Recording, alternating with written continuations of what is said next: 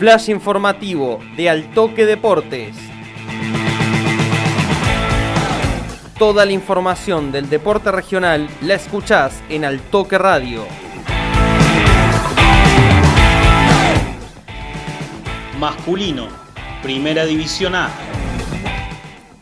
Póker de líderes. Alberdi, Acción Juvenil, Deportivo Municipal y Toro Club ratificaron sus triunfos iniciales y comandan en el torneo Apertura de Primera A. Centro Cultural Alberdi doblegó 2 a 0 Deportivo Río Cuarto y es uno de los punteros con puntaje ideal. Toro Club superó a Ateneo Vecinos por 2 a 0 en General Cabrera y se suma a los punteros con 6 unidades en dos presentaciones. Acción Juvenil de General Dehesa obtuvo un ajustado triunfo sobre el Atlético en la tarde-noche de Adelia María. El Aurinegro ganó 2 a 1 y se subió al lote de los líderes. Deportivo Municipal superó 1 a 0 Atlético Zampacho en el choque de ganadores de la primera fecha y quedó al tope de las posiciones. Alcira Gijena en blanco y negro.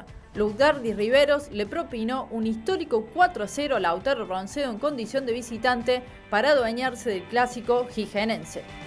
Tres puntos de oro. Renato Cesarini superó 1 a 0 Juventud Unida en el encuentro vital entre dos rivales directos en la lucha por la permanencia.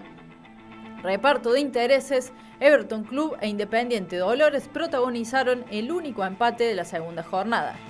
Fin de la fecha, este lunes por la noche finalizará la segunda jornada con el duelo entre Atenas y San Martín de Vicuña Maquena. El juego iniciará a partir de las 22 horas en el Estadio Parque Sarmiento de Banda Norte, donde el Albo oficiará de local.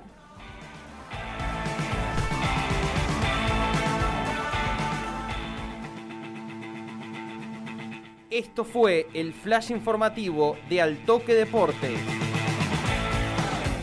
Seguí prendido a la radio y para más información ingresa en www.altoquedeportes.com.ar.